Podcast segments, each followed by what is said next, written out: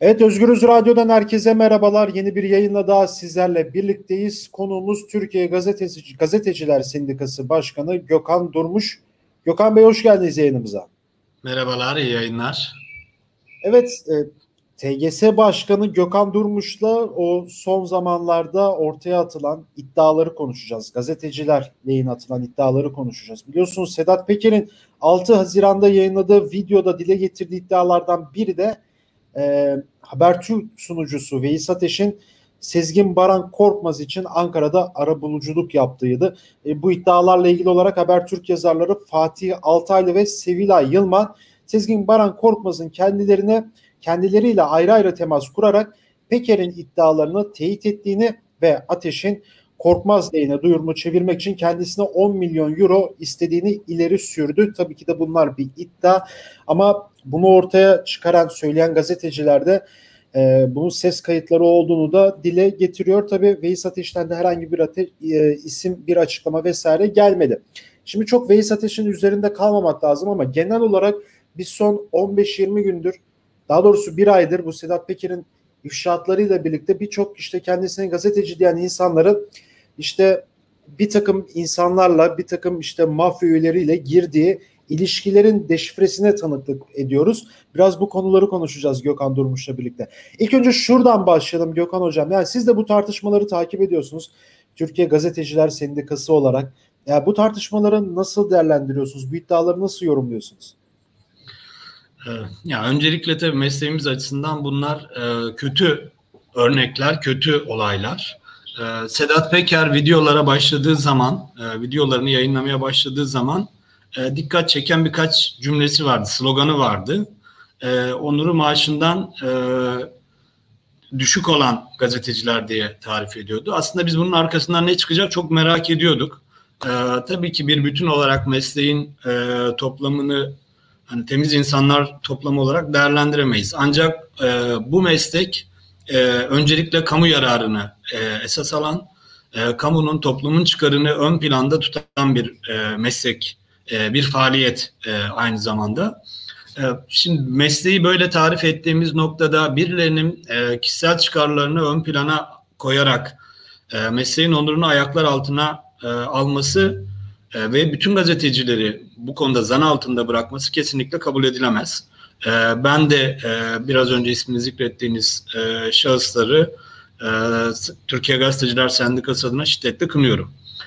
Biz mesleğimizi yaparken, e, Türkiye'de gazeteciler mesleğini yaparken doğrunun peşinde koşarlar e, ve doğruyu topluma ulaştırmak için çaba sarf ederler. Bizim işimiz, bizim mesleğimiz aslında budur e, öncelik kamunun yararıdır. Biraz önce de ifade ettiğim gibi. Ama tabii ki yani böylesine büyük bir kalabalık meslek grubunun içerisinde tabii ki çürük elmalar olacak. Geçmişte de vardı, bugün de var. Ama biz iyiler olarak ne kadar daha fazla e, olursak e, bu çürük elmaları da kendi içimizden rahatlıkla ayıklayabiliriz. O yüzden e, ee, özellikle e, Türkiye Gazeteciler Cemiyeti'ni e, Hadi Özışık'ı üyelikten çıkardığı için tebrik ediyorum. E, Veys Ateş'le ilgili soruşturma başlattığı için tebrik ediyorum. Her ikisi de bizim sendikamız üyesi olmadığı için bizim e, çok açıktan böyle net e, işlemler yapmamız gerek kalmadı. E, ama onların bu hareketlerini de e, yani sizin aracılığınızla da tebrik ediyorum. E, biz e, buna teslim olmamalıyız. Bu kirli ilişkilere teslim olmamalıyız gazeteciler olarak meslek örgütleri olarak teslim olmamalıyız. E, ve bu tarz e, kendine gazeteciyim diyen e, ama kişisel menfaatlerini toplumun menfaatinin ön planına e, koyan insanların da e, kendilerini gazeteci olarak tanımlamalarını engellemeliyiz, engellemeye çalışmalıyız. E, tam, bu e, tam o noktada çok özür dilerim. Lafınızı kesim de bir araya girmek istiyorum. Şunu söylemek istiyorum. Yani bu son bir ayda ortaya dökülen işte tırnak içerisinde gazeteci olduğu söylenen insanların işte Veys Ateş Habertürk TV'de moderatör, e, haber sunucusu. Diğer tarafta bakıyoruz bu Özışık kardeşler işte Türkiye gazetesi yazarı, internet haber portalı en çok tıklanan internet sitelerinden birisidir. Yine birçok işte Haber Global'de, Haber Türk'te ekranlara çıkan yorumcu olarak çıkan insanlar. E dönüp bakalım daha ismini işte şu an vermemize gerek yok. Birkaç gazeteci daha var e, Türkiye'de ön planda olan böyle televizyona sürekli çıkan gazeteciler Yani sürekli o ekranlardan muhalifleri hedef gösterip e, iktidarın yanında yer almaya çalışan bir güruh. Şimdi şey de tartışılıyor bu arada. Yani bunlara gazeteci demeli miyiz, dememeliyiz? Hani iyi gazeteci vardır, kötü gazeteci vardır yorumları da yapılıyor. Gazetecinin kutsal bir meslek olmadığını söyleyenler vesaire de var. Sizin bu konu hakkında düşünceniz nedir? Yani bir geriye dönüp bir 15-20 yıl öncesine baktığımızda hatta 10 yıl öncesine baktığımızda e, bu şahıslar bu ekranlara çıkabilen insanlar değildi. Ama şu an ortaya çıkan şey şu ki, tablo şu ki e, o mafya ilişkilerinin e, desteğiyle bu ekranlara çıkmış. E, bu ekranlarda var olmuşlar. Her konuda uzman e, gibi yorum yapan insanlar haline dönüşmüşler. E, bir kere e, hani bu burada e, şuna özellikle dikkat çekmek gerekiyor. Hani gazeteci her şeyi bilmez. Her konunun uzmanı değildir. Ama e, bakın söylediğiniz isimlere e, ekran ekran gezip, kanal kanal gezip her konuda yorum yapabilen, her konuda e, bir e, fikri savunan insanlara dönüşmüşler. E, belli ki yani gazeteci kimliklerinden ziyade e, kurdukları bu ilişkilerle e, o ekranlarda kendilerini gazeteci olarak tanıtmışlar ve e, daha sonrasında da kişisel menfaatlerini ön plana çıkarmaya başlamışlar. Önce e, geçmişte nasıldı? Tabii ki yine gazeteciler ekranlara çıkıyordu. E, işte kimler çıkıyordu? Uğur Dündar çıkıyordu. E, gerçekten konunun muhataplarını davet edip onları da e, toplumu aydınlatacak şekilde sorular soruyordu. Yönlendirecek şekilde değil, aydınlatacak şekilde. E, ya da e, işte kim çıkıyordu? Mehmet Ali Birant çıkıyordu. Evet. Ee, yani işte bir e, İçişleri Bakanı değil başbakana dahi e, ters köşe sorular sorup e, onu köşeye sıkıştırıp toplumu aydınlatabiliyordu. E, ama şimdi e, işte en son e, bahsi geçen Veys Ateş Habertürk'te İçişleri Bakanı'na e, o kadar sorulacak soru var. E, yani bir mafya liderinin İçişleri Bakanı ile ilgili bir dünya iddiası var e, bu soruları sormak yerine kendinizi yalnız hissediyor musunuz diye e, hani gülünç bir soru e, sorma e, sorup orada da gazeteciyim diye oturma hakkını görüyor kendinde. İşte biraz böyle bir dönüşüm e, ve işte biz şunu gördük bu dönüşümde mafyanın da ciddi bir e, katkısı ve desteği varmış ki e, bu insanlar bugün önümüze gazeteci olarak geldiler. Tabii ki e, hani gazetecilik mesleğini şöyle ayıramayız. E, bütün gazeteciler iyidir, bütün gazeteciler e, mükemmel insanlardır diyemeyiz. E, tabii ki e, biraz önce de ifade ettiğim gibi bunların içerisinde çürük elmalar olacak. E, her zaman her mesleğin, her iş kolunda, e, her meslekte çürük elmalar vardır. E, bizim mesleğimizde de var. E, yani bu şu demek değildir. E, yani bu bu şahıslar yüzünden gazetecilerin hepsi böyledir e, demek değildir. Ya da iyi olan gazeteciler e, nedeniyle bütün gazeteciler iyidir de diyemeyiz. E, bu kimi zaman şöyle çıkıyor işte böyle 10 milyon eurolarla karşımıza çıkıyor evet. kötü gazeteciler. E, kimi zaman e, sendikanın tasfiyesinde ortaya çıkıyorlar. E, patronun yanında tavır alarak e, ortaya çıkıyorlar. E, kimi zaman hiç olmayan bir gündemi e, kalem alarak e, bazı kesimlere öncelik sağlanmasını e, tanınması için öne çıkıyorlar. E, ben hep şunu söylüyorum sendika başkanı olarak. Evet gazetecilik e, bir meslek e, ve burada çalışanlar işçiler diyorum. Evet. Gazeteciler birer işçidir diyorum.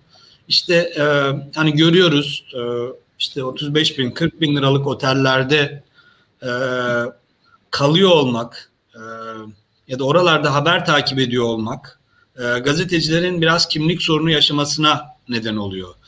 Ee, şundan ayırarak söylüyorum bunu. Ee, yani burada bir menfaat sağlamak üzere o otellerde kalanları e, kastetmiyorum. Haber için oralara gitmek zorunda kalanları kastediyorum. Evet. İşte 5 yıldızlı bir otelde bir haber takibi yapıp 3 gün orada kalan e, ama aslında döndüğünde e, 5 bin liralık hayatı olan gazetecileri kastediyorum.